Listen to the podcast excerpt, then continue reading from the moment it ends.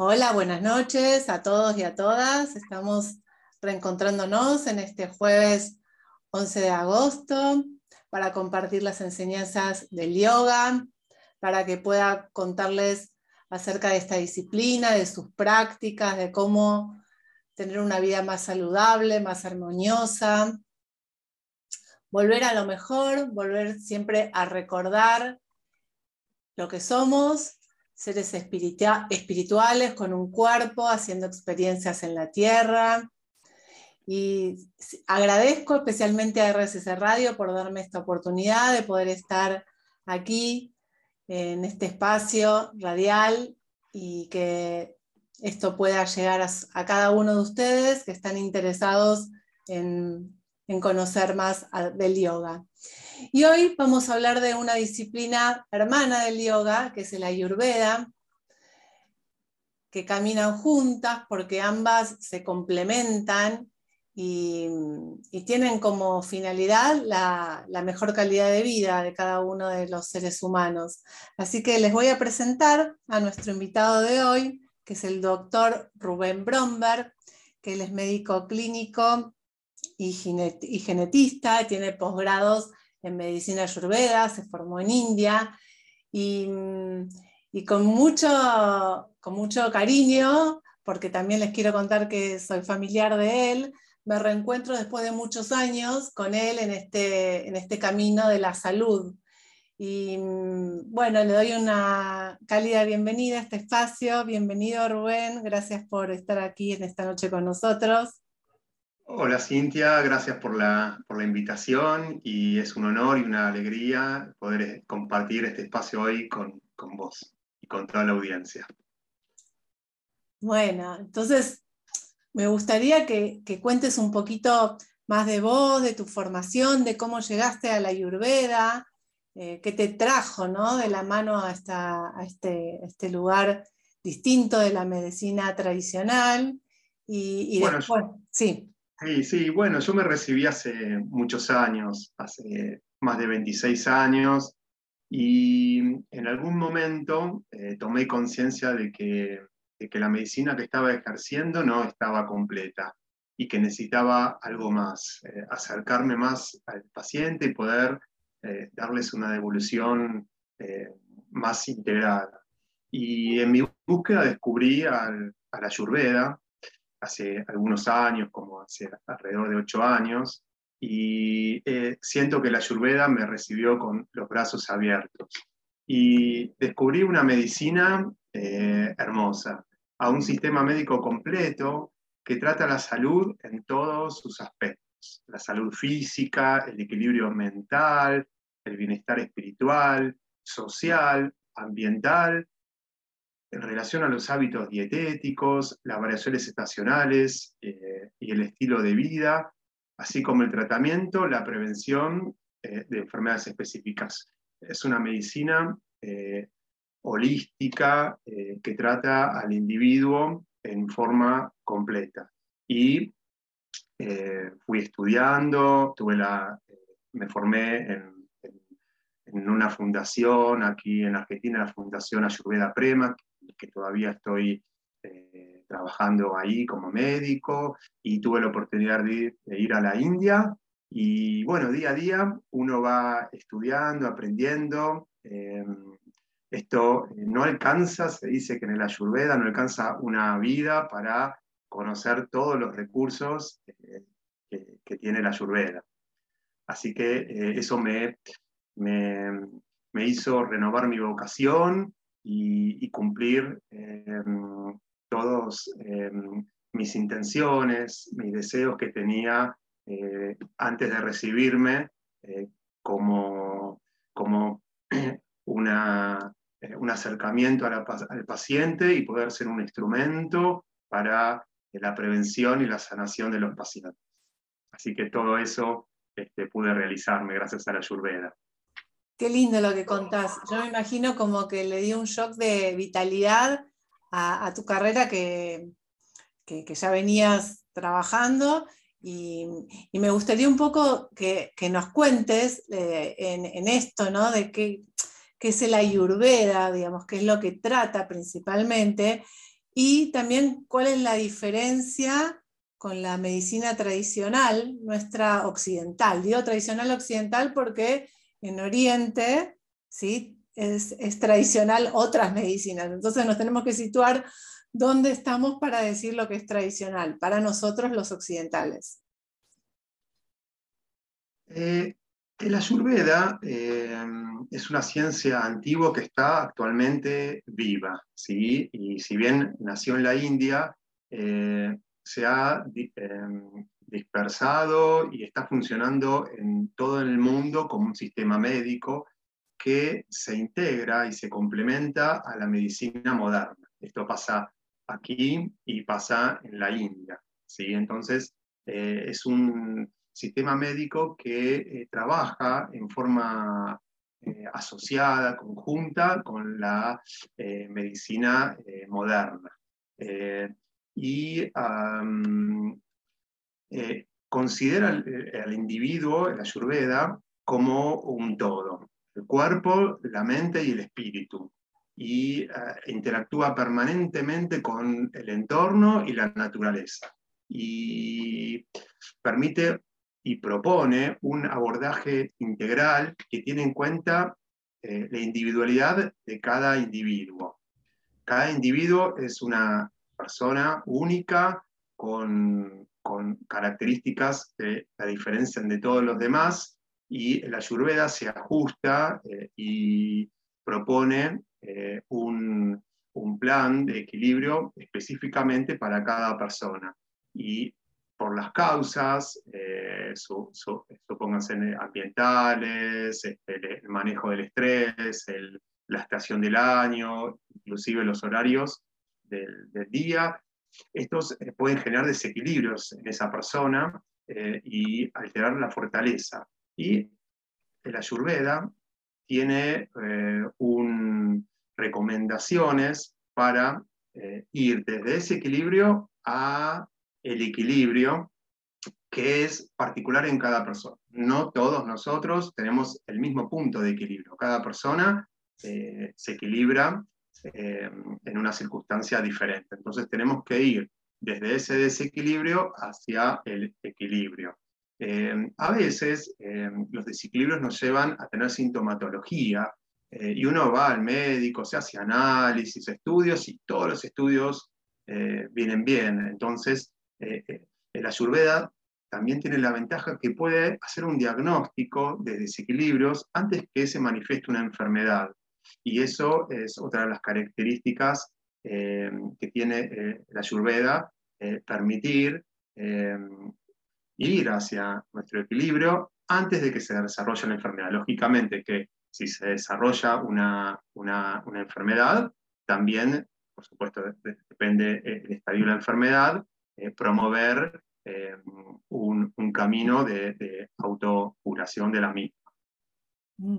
Muy interesante lo que contás, Rubén, y, como dije al principio del encuentro, este lugar de ciencias hermanas, veo que en realidad no se contrapone con la medicina moderna, sino que busca como un enfoque que, que cubra ciertos aspectos que la ciencia moderna quizás se focaliza más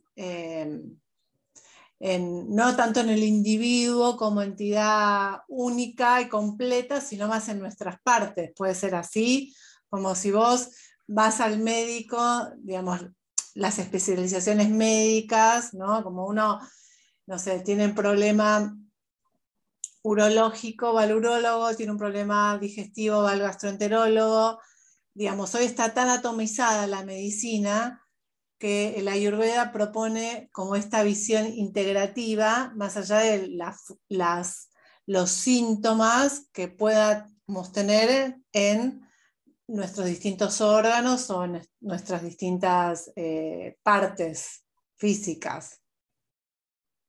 Eh, sí, el, abordaje de la Ayurveda es eh, holístico, integrado, eh, y esto hace que, eh, que, el individuo es un, es un todo y no, no partes eh, independientes y el abordaje es integrado y no solamente atacando a un síntoma determinado, sino que digamos, todos los, recursos que propone la Ayurveda son, son holísticos y que mejoran todo lo que es los, por ejemplo, con, respecto a, las recomendaciones eh, en la alimentación, el manejo del estrés, el tipo de actividad física, de armonía mental, e inclusive las, eh, entrando al mundo de las plantas medicinales.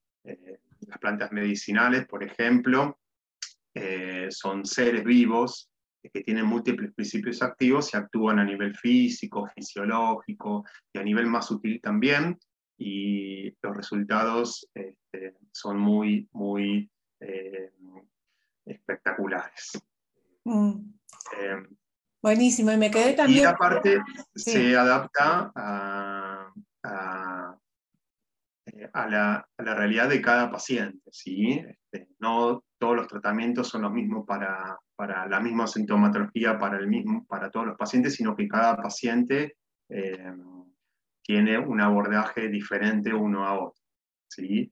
Em, en relación, por ejemplo, em, a, esto tiene que ver eh, que cada individuo tiene energías diferentes. ¿sí? Lo que en Ayurveda se conoce, que lo vamos a ver en un ratito, con los doshas. ¿sí?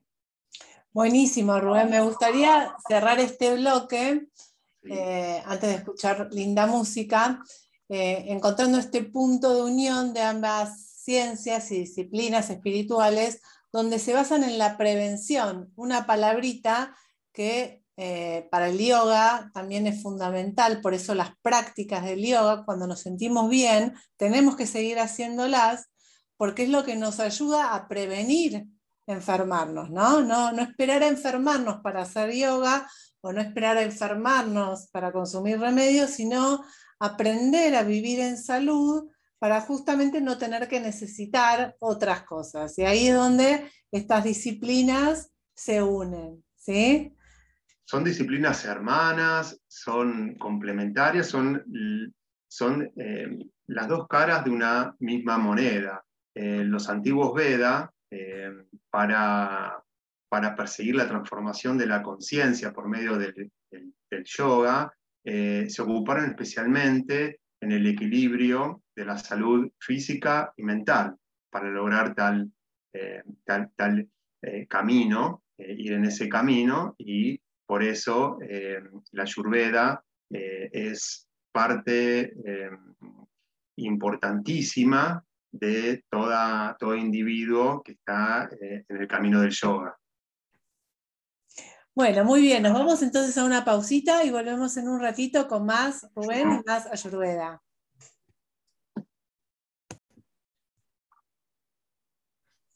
Bueno, después de escuchar tan linda música, estamos aquí nuevamente en este espacio de RCC Radio, volviendo a lo mejor. Hoy a través de esta disciplina hermana del yoga, que es la Ayurveda, conversando con el doctor Rubén Bromberg, especialista en, Ayurveda, médico también eh, clínico y genetista. Y estábamos viendo un poquito la definición de la Ayurveda, cómo, cómo se relaciona acá con nuestra medicina tradicional. Y, queríamos entrar en un personaje especial que es Denvantari, que vendría a ser un ser mitológico para la Ayurveda, que nos presenta eh, distintos eh, enfoques o maneras de abrirnos a la medicina ayurveda. Me gustaría que Rubén nos cuentes un poco de, este mito.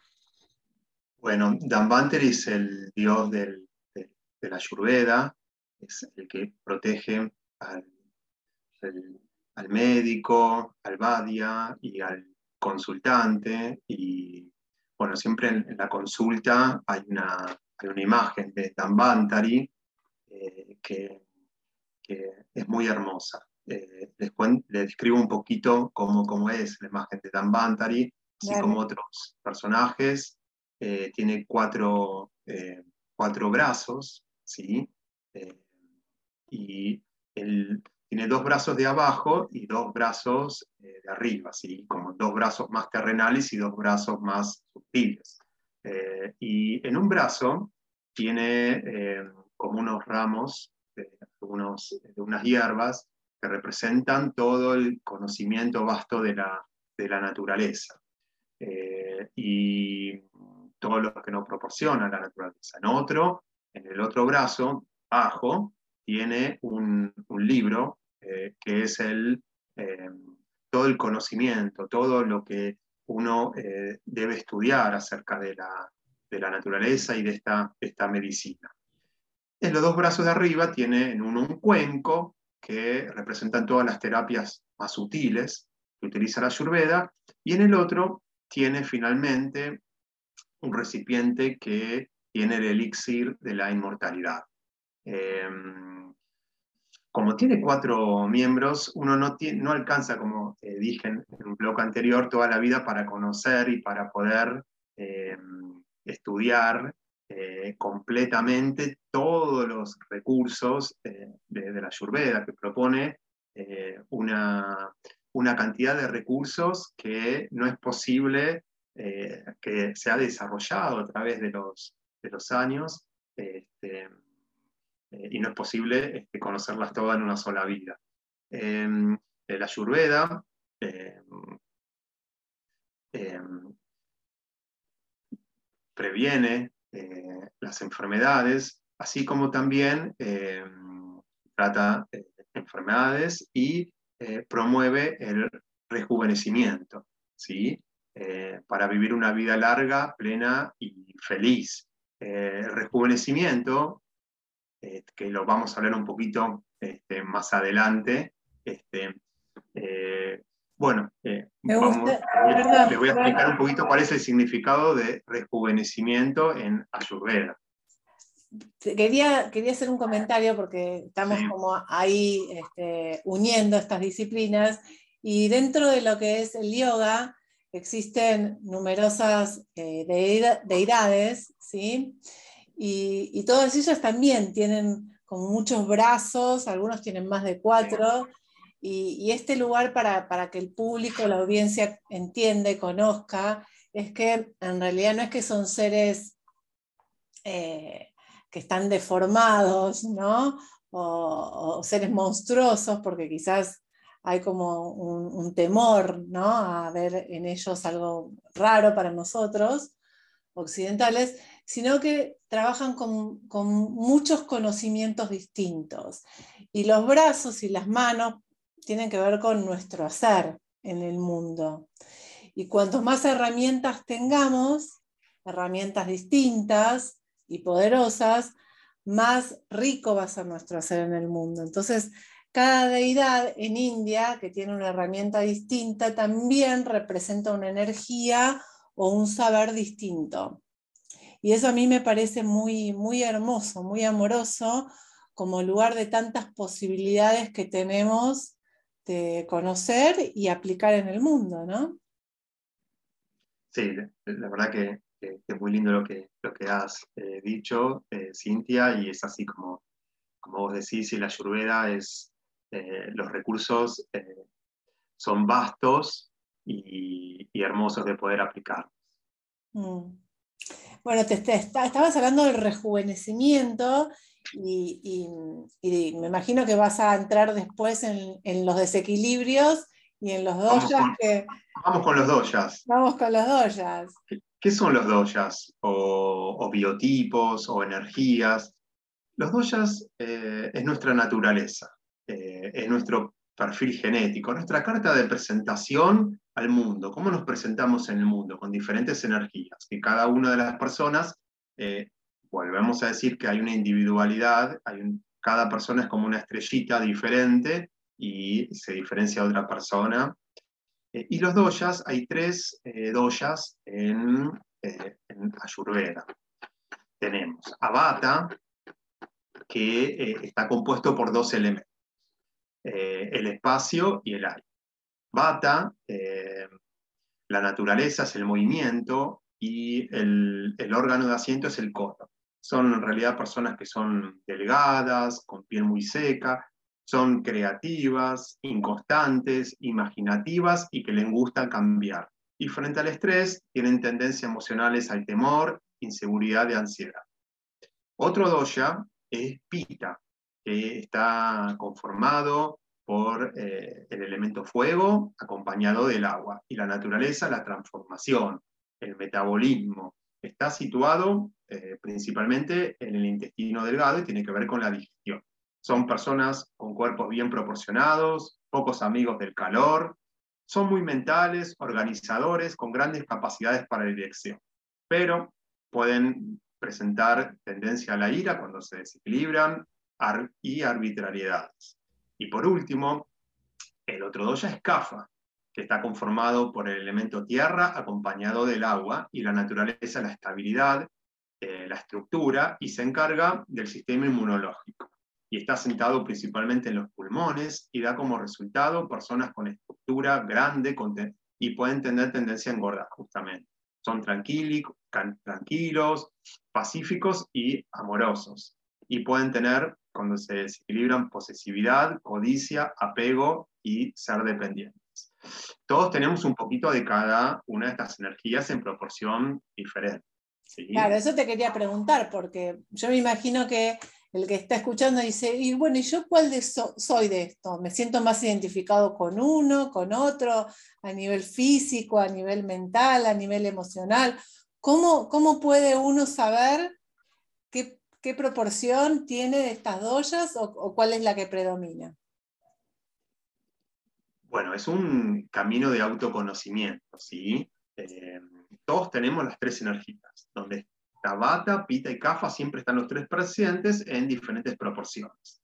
A nivel físico puede, eh, haber un dosha predominante, a nivel fisiológico o metabólico otro dosha y a nivel mental otro dosha. Somos un, este, los doshas están presentes en todo el cuerpo, pero en proporciones diferentes. Eh, ¿Cómo podemos este, conocernos? Bueno, eh, interiorizando más en la Ayurveda, ahí pueden haber eh, cuestionarios que son guías, ¿sí? son, son bastante limitados, pero pueden este, uno a veces empezar a hacer algunos cuestionarios o uno mismo o con otra persona o concurrir a un profesional de la, de la, de la salud para, para, ver eh, que, cuál es la naturaleza de uno y empezar a, a, a entrar en este camino de, del autoconocimiento. La constitución yo me preguntaba, sí. ¿Uno es objetivo cuando hace el cuestionario? Eh, es muy difícil. Al principio, principio, es muy difícil. Mm. Eh, es una guía, el cuestionario no es la verdad eh, y tiene muchas limitaciones. a veces este, uno tarda un tiempo hasta, hasta que empieza a conocer su, su doya.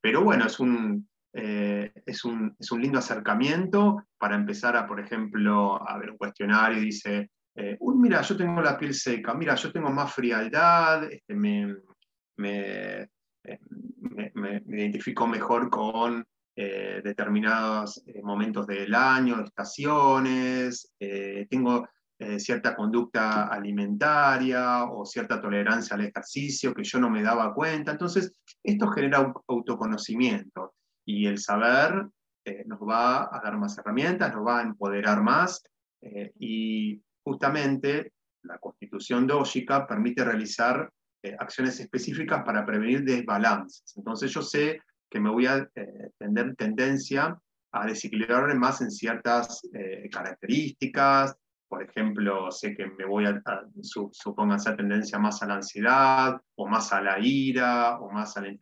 entristecimiento. Entonces, yo me voy a, a autoconocer y voy a saber cómo me voy a desequilibrar y cómo puedo llegar a prevenir esos desequilibrios. Y eso me va a permitir eh, escoger eh, recursos apropiados y establecer, este, bueno, eh, la terapéutica de rejuvenecimiento más apropiada también.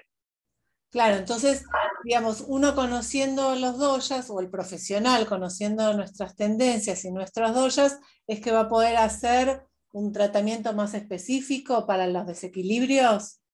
Claro, sí, si hay un doya desequilibrado, el profesional va a tender a equilibrar ese doya, todos los recursos orientados a equilibrar ese doya que está en desequilibrio, contemplando otras circunstancias que, después vamos a hablar un poquito más adelante, que también este, el profesional va a tener en cuenta. Y por ejemplo, ¿nos puedes dar algún ejemplo de algún desequilibrio que, vos puedas ver, eh, digamos, dentro de la clínica médica con algún paciente de alguna doya, quizás para que alguien pueda entenderlo más desde la práctica esto? Sí, por ejemplo, los problemas eh, frecuentes que son los gastrointestinales, ¿sí? a veces este, viene yo, me cae mal la comida, eh, mi digestión, que es el poder digestivo, el acné, ¿sí? o la inteligencia celular, o el poder digestivo, el fuego digestivo.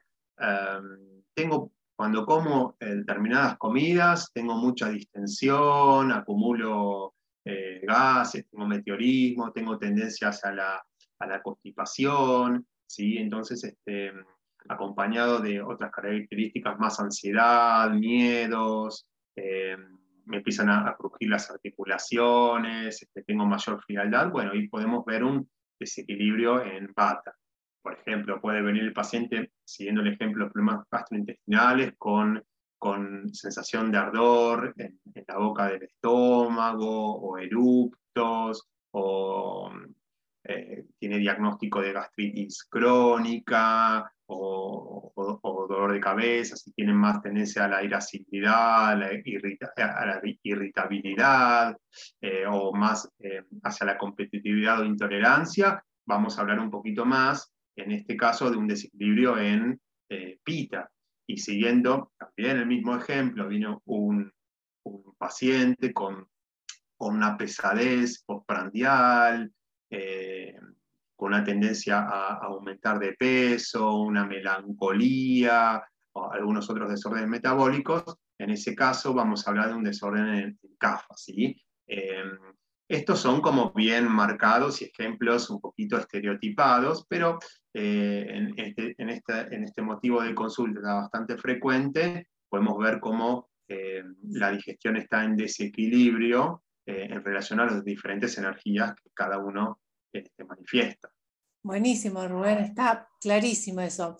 Me, gustaría ahora ir a una pausita y después cuando volvemos eh, podríamos tomar a ver cómo actuamos en base a estos desequilibrios, ¿no? ¿Qué es lo que hace la Ayurveda y cuáles son los tratamientos? ¿Qué herramientas tenemos? Nos uh, encontramos entonces eh, en un ratito después de esta música. Dale.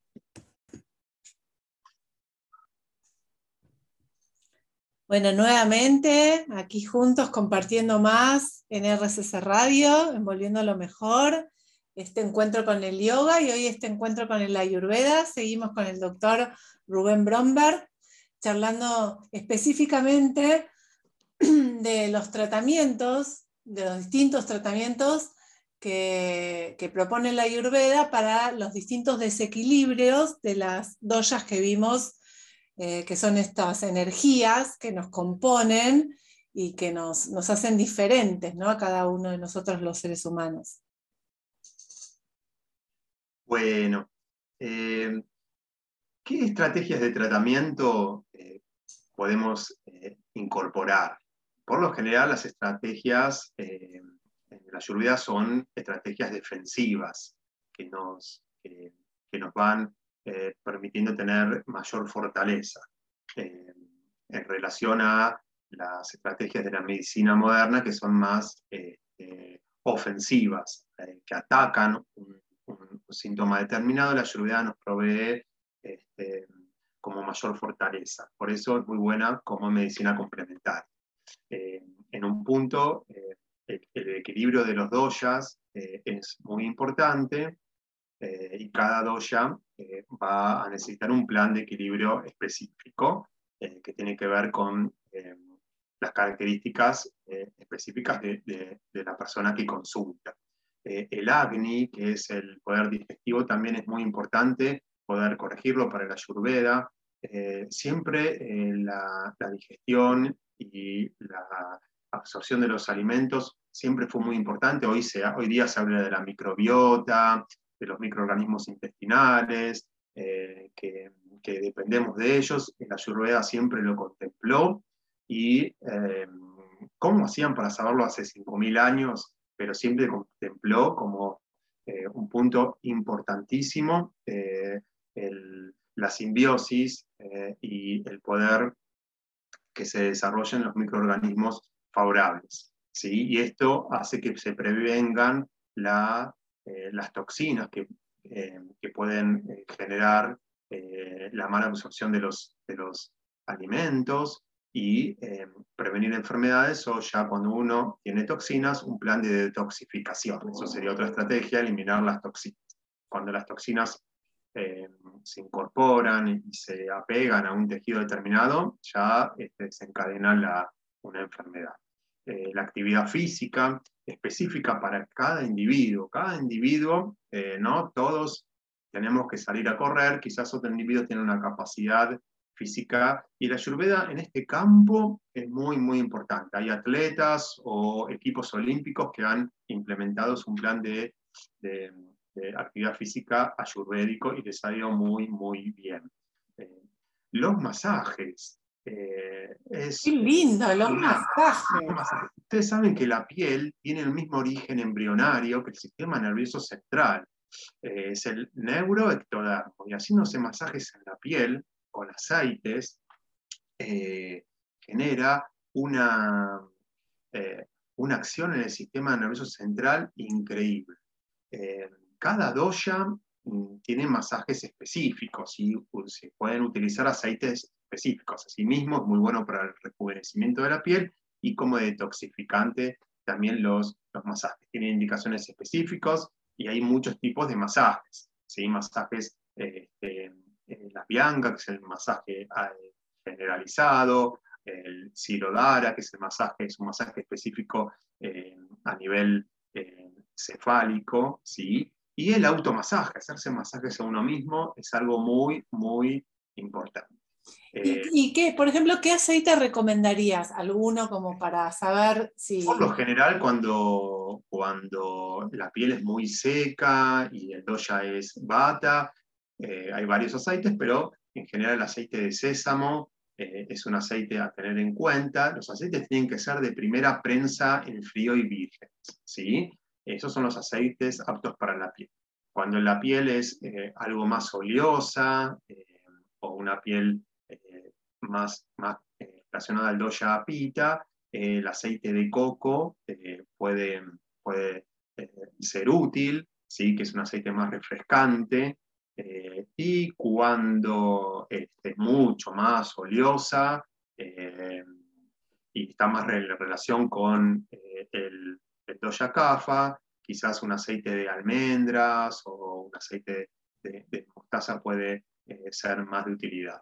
¿sí? Pero, y el tipo de masaje va a, depender del, doya, si es un masaje más suave, más intenso, depende también del doya.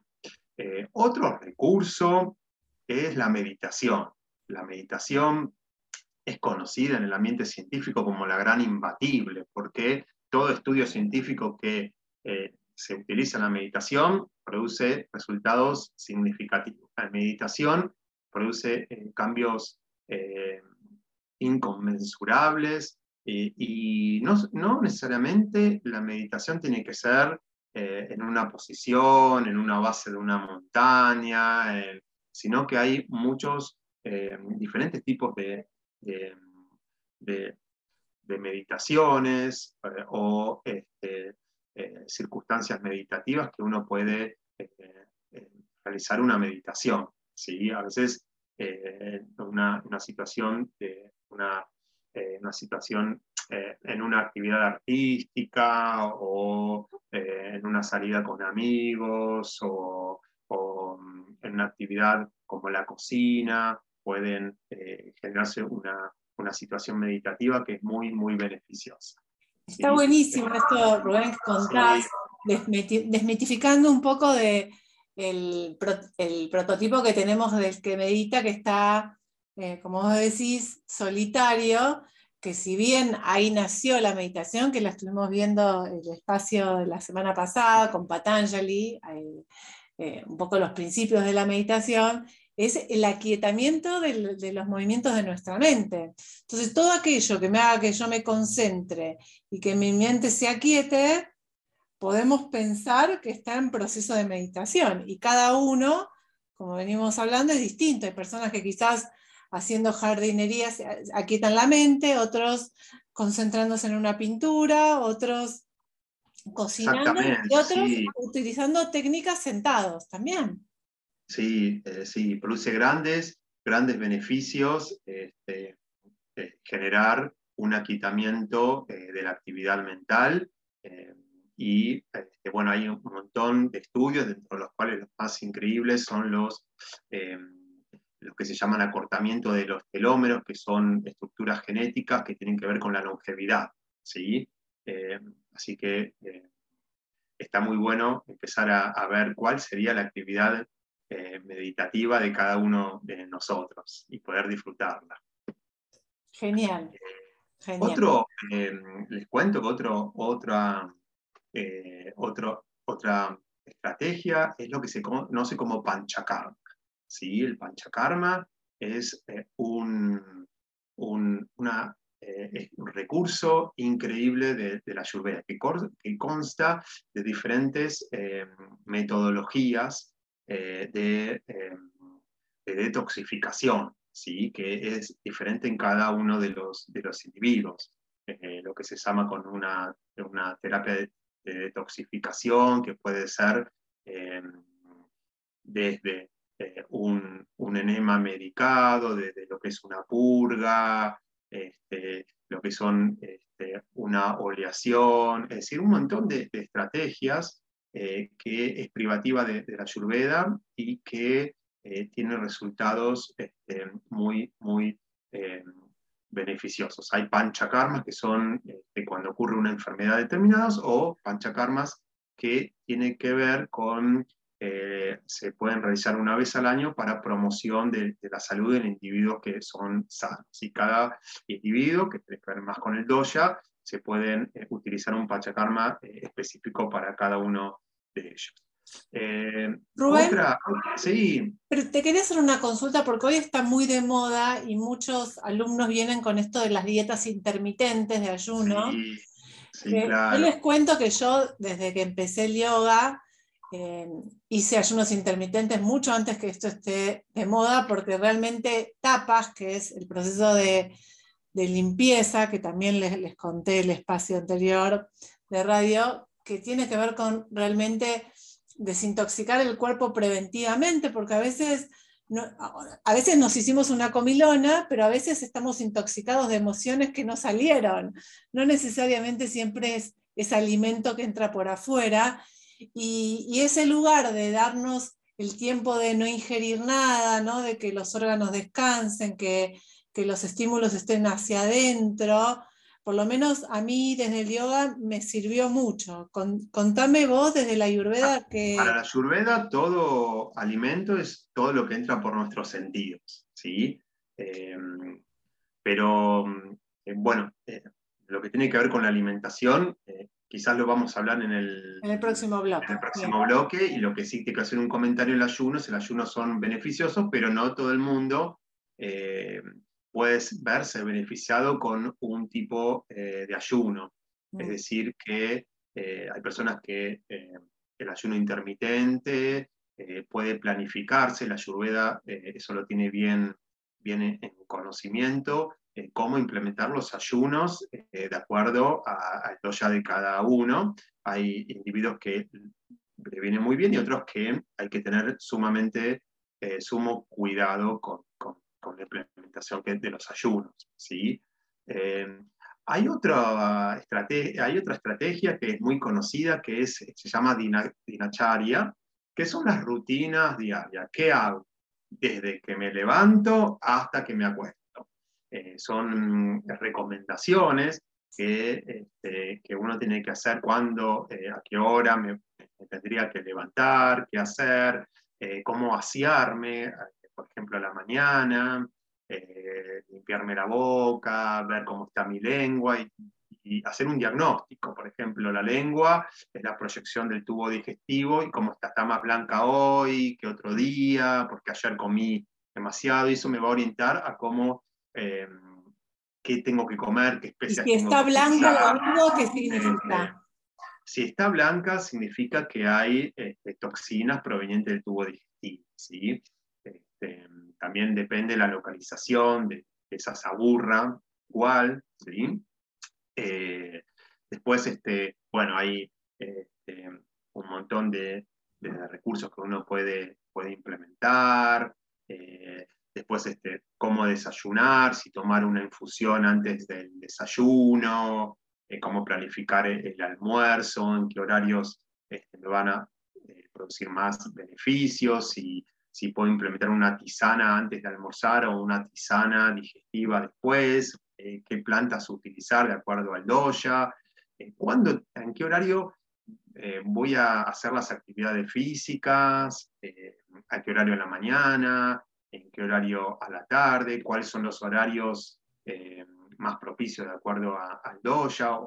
Eh, y eh, bueno, cómo, cómo terminar el día también, resumiendo, cómo terminar el día eh, y qué, qué, recursos puedo implementar para, para, para, cerrar ese día. Es decir, todo lo que son las, las rutinas diarias y que se adaptan a los horarios y se adaptan a las estaciones del año. ¿sí? Por eso el ayurveda es una medicina ambiental también.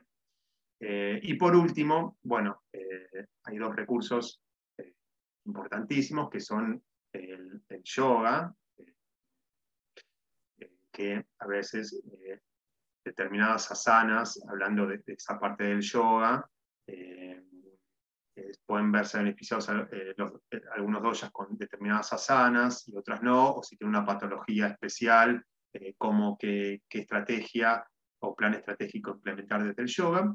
Y por último, las plantas medicinales, que algo les había contado, que es eh, un recurso que la naturaleza nos da, que es un mundo vasto eh, y que en la India hay un, montón de plantas medicinales y en nuestro medio también tenemos plantas medicinales. Las plantas medicinales eh, tienen muchos principios activos y este, son eh, aplicados, eh, e indicados y prescritos con un profesional de la salud, tienen resultados muy, muy increíbles. así que, bueno, más o menos les planteé todos los recursos que podemos implementar como estrategias de, de promoción de la salud. Buenísimo, Rubén. La verdad que mucho para, pensar y para trabajar, ¿no? Me, me gustaría que, ahora cerremos, que hagamos una pequeña pausita con, con la tan linda que nos pone la radio y en el último bloque que hablemos de alimentación saludable, si te parece. Bueno, vamos a hablar de alimentación saludable en el último bloque. Bueno.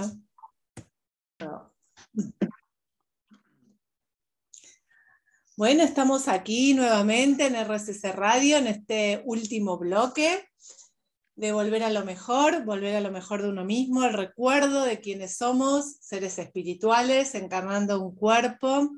Y hoy con el doctor Rubén Bromberg, hablando específicamente de Ayurveda.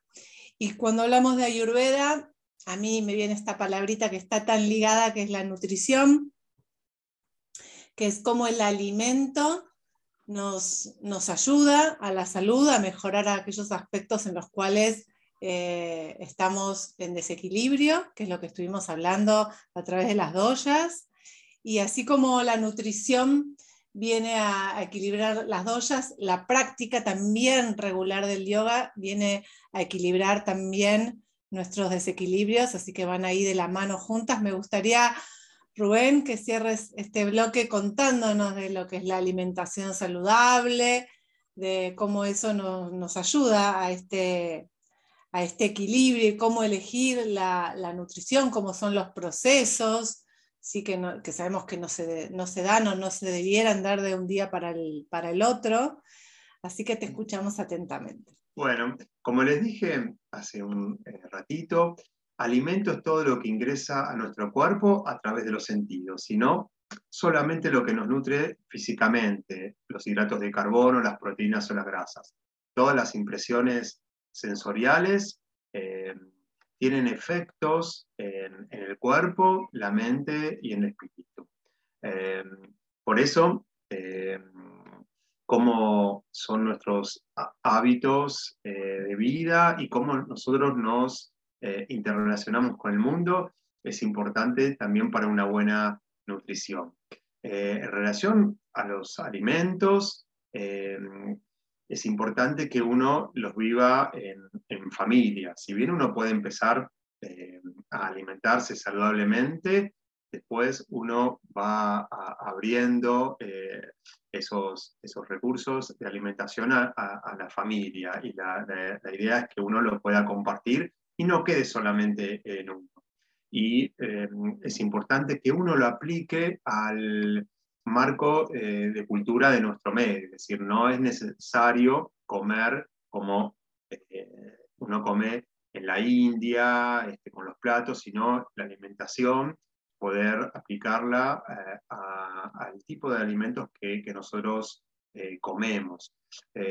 Y acceder a, los alimentos de, nuestro, de nuestro medio en la Ayurveda se dice que cuanto eh, los alimentos más cerca a nuestra casa esté, más saludable va a ser. Cuanto más lejos eh, uno tenga acceso a ese, alimento, menos saludable, menos saludable es. Eh, en relación a los alimentos occidentales, la gran mayoría proviene de procesos de industrialización o que tengan influencias eh, con los laboratorios, con aditivos, con, eh, con saborizantes, con lo colorante, con todo lo artificial. En cambio, la nutrición ayurvédica es la que proviene directamente de la madre tierra. Todos los alimentos eh, que provengan de la naturaleza a nuestra mesa van a ser saludables, nos va a realzar nuestros sentidos, vamos a poder disfrutar de los colores, de los sabores, de los olores, eh, de los alimentos, y eso nos va a generar más conciencia alimentaria, y eso nos va a empoderar más y nos va a poder hacer que tomemos mejores decisiones. Buenísimo lo que estás contando. Quiero, quiero contarles a todos los oyentes que este mes de agosto es el mes de la Pachamama, fue el primero de agosto. Y, la relación con la tierra, con esto que decide que esté cerquita, tiene que ver con el prana que hablamos en yoga, que es la energía vital, que, básicamente viene de, nuestro sol, de nuestra fuente de, energía, y que cuanto más el alimento esté más cerquita del sol y menos intermediarios tenga hasta llegar a nuestra mesa, va a tener más prana. Más prana es más vitalidad es más energía. Entonces, si yo cultivo algo en mi huerta y lo, y lo como, cuando ya estaba eh, en época de, cosechar, eso va a tener mucho prana, mucha vitalidad. En cambio, si hay algo que fue, sí, bien extraído de la tierra, pero como vos decís, llevado a un productor, ahí llevado después a una industria, ni hablar de no nos metemos en los agroquímicos y los fertilizantes, ¿no? Porque esa es otra, otra, otra cuestión para otro día. Segura. Y lo que quiero eh, eh, comentar es que en la ayurveda nada está prohibido, sino que uno habla de consumos, disminuir determinados consumos. Y la alimentación ayurvédica se adapta a los usos y costumbres de cada individuo. Si un individuo eh, come productos cárnicos, no, la ayurveda no te prohíbe comerlos, sino que te habla de, de cuán debe ser ese consumo, qué tipo de, carne consumir. Si bien el ayurveda tiende a que llevemos una alimentación eh, hacia el vegetarianismo, eh, se adapta eh, a, cómo está comiendo un individuo y el cambio de alimentación es un proceso que puede llevar, como bien vos dijiste, Cintia, su tiempo. ¿sí? Entonces, la alimentación en la ayurveda es Em, se adapta a, lo que el individuo está acostumbrado a comer, pero de a poquito uno tiende a, generar un cambio saludable que se adapta a un plan de alimentación específico para cada doya. Claro, o sea que no impone nada, sino que hay un plan a largo plazo de ir con pequeños cambios ayudando a que se vayan asentando estos cambios, porque como lo más importante es ir generando buenos hábitos y que se asienten, ¿no? no que sea un efecto rebote que yo como saludable una semana y después vuelvo de nuevo a los patrones anteriores. El organismo, el organismo tiene una gran inteligencia, una gran sabiduría y, va, a, va, a, manejarse en forma eh, amorosa con un plan de alimentación saludable que, que, se integre con la naturaleza y eso va a permitir que eh, uno eh, vaya hacia el equilibrio particular de cada persona. ¿sí?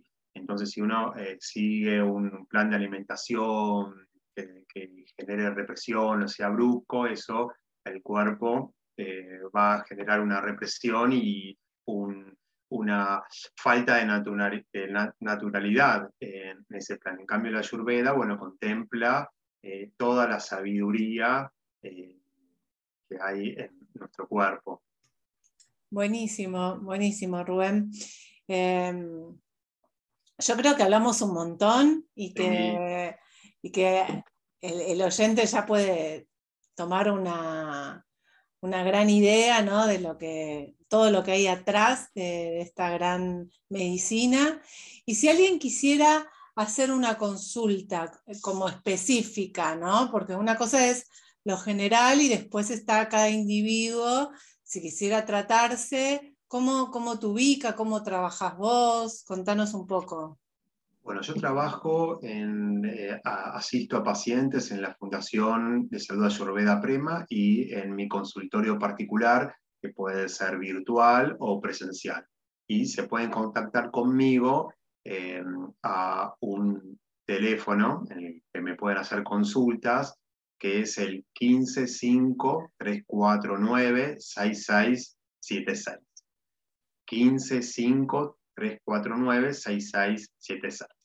Y no duden en, poder consultarme cualquier duda que tengan y si es necesario podemos programar una consulta. Buenísimo. Así que bueno, con esto estaríamos cerrando el encuentro de hoy. Te quiero agradecer un montón, la verdad que lo pude disfrutar del principio al fin y, bueno, te mando un, un gran abrazo, Cintia. Un gran cariño, Rubén, un, abrazo a toda la audiencia y nos reencontramos entonces la semana que viene para volver a lo mejor. Namaste.